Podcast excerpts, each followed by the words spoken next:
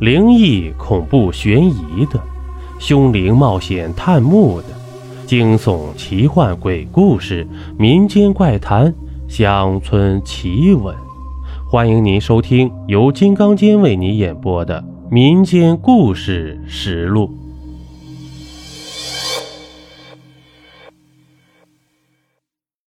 这一集呀，咱们讲一个坟地惊魂的故事吧。这号称从来天不怕地不怕、不惧鬼不敬神的赵大胆，却让鬼给吓着了。听到这个消息啊，着实让全村人吃惊不小。有几位好事的想去看个热闹，可又心虚。后来啊。在胆大一点的村民带领下，才战战兢兢走进了赵大胆家里。此时的赵大胆躺在床上，目光呆滞，早没了活见鬼前那种天不怕地不怕的气势了，嘴里还不停的嘟囔：“杨老七，杨老七，你孙子太狠了。”这赵大胆呢？是村民们送给他的外号。他这个人擅长逮黄鼠狼。这黄鼠狼的栖息地在哪儿啊？应该好多人都知道，那就是乱坟岗子呀。在村子东北角不到一公里的地方，有一大片坟地，各种坟头，有种上柏树立碑的，也有好多这年久无人上坟打理。让黄鼠狼建了窝了，满坟全是窟窿。这平常人白天路过这里呀，心口上都好像放只兔子，心跳急剧加速。可他赵大胆不同啊，别说白天，就是月黑风高的夜里，他上坟地和上邻居家串门一样。他常说什么有鬼有神的，都是在骗自己。世上本无鬼神。不信，让我真碰到个，我能把他逮着活吃了。可大话说多了的赵大胆，此时躺在床上呻吟，这不免让人想到叶公好龙，龙真来了，叶公吓尿了。赵大胆嘴里念叨的杨老七，是他隔壁邻居，原本两家关系还行。可自从包田到户以后，就一天不如一天了。这杨老七这个人呢，爱占个小便宜。农村分地那会儿，基本上和原占有的宅基地差不多。这邻居挨着邻居，每年春耕秋收啊，这杨老七总会偷摸多犁赵大胆的责任田。这刚开始，赵大胆没注意，可时间久了。好比赵本山的一部小品，拔羊毛专拔一只羊的，这羊啊就秃了。气不过的赵大胆就找杨老七理论。这三句话没说，两个人就上手了。这一打一闹啊，从村里到乡镇，硬是闹了小半年。后来呀，乡镇派干部下来调解，重新量了地，并标上了分界点。也就是从那一天起，两个人算是结上了梁子了，几十年再没消停过。这墙挨着墙的邻居，难免有个鸡飞狗跳的事可这事儿啊，在他两人看来，就是开骂的理由，指桑骂槐，明目张胆，欲打还休，始终陪伴着他俩。你家有喜事了，我烧纸诅咒。我家有难事了，你放鞭庆祝。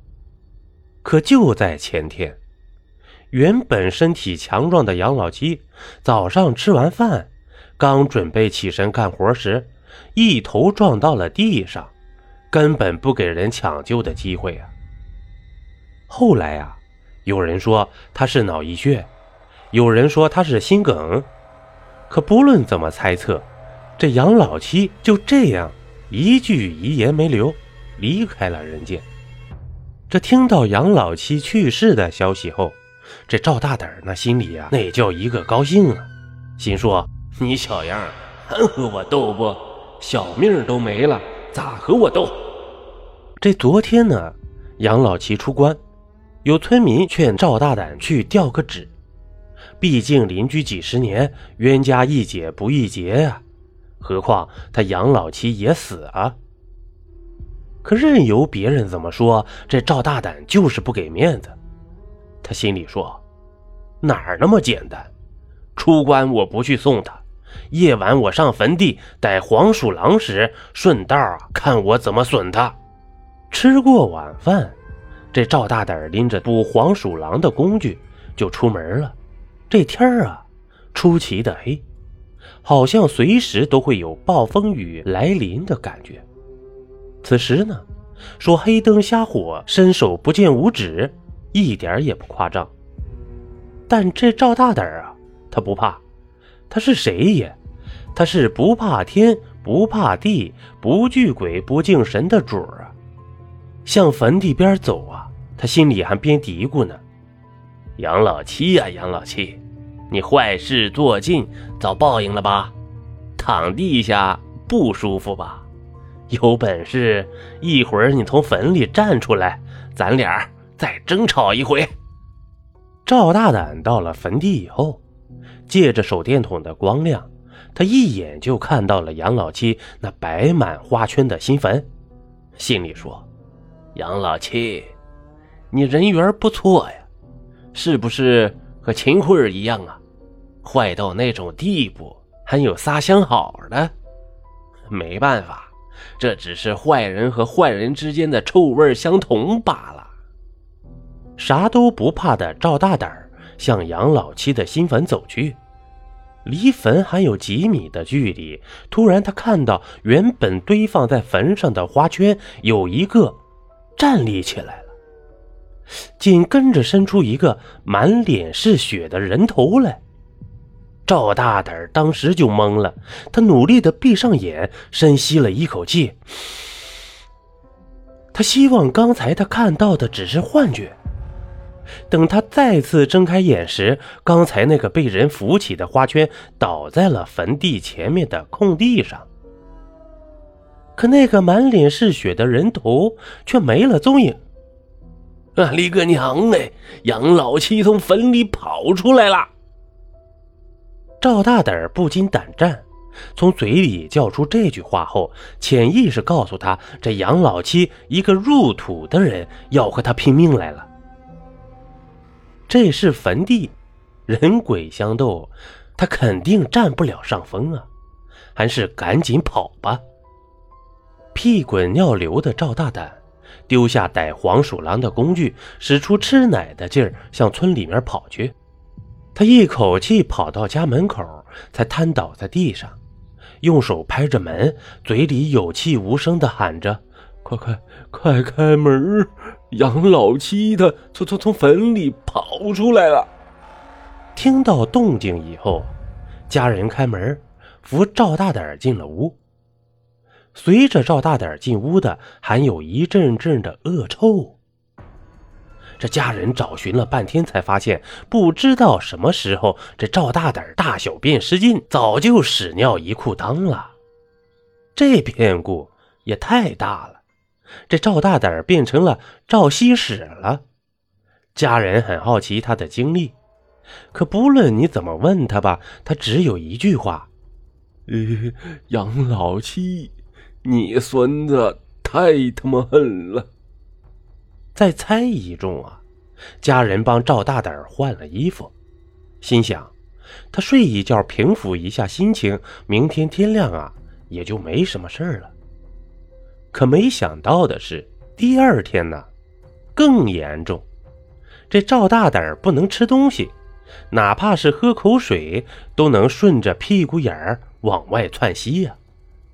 这古话说：“壮汉顶不住一天三泡稀呀，何况这赵大胆儿啊，这是一吃就窜稀呢。”这家人急忙把他送进医院，中医、西医各种检查，也没发现问题。可不论吊瓶还是药片，就是止不住屁股眼里窜稀。有病人告诉赵大胆家人：“这是心病，看样子呀，他是吓破胆了，魂儿丢了，找个神婆看看吧。在神婆的指导下，这家人备好香蜡纸炮，各种贡品，来到杨老七坟前，又是磕头又是求情，求杨老七放赵大胆一马，给他留条活路。可香也烧了，炮也放了，赵大胆不但没有好转，一口硬食没吃的他，又连拉了几天稀。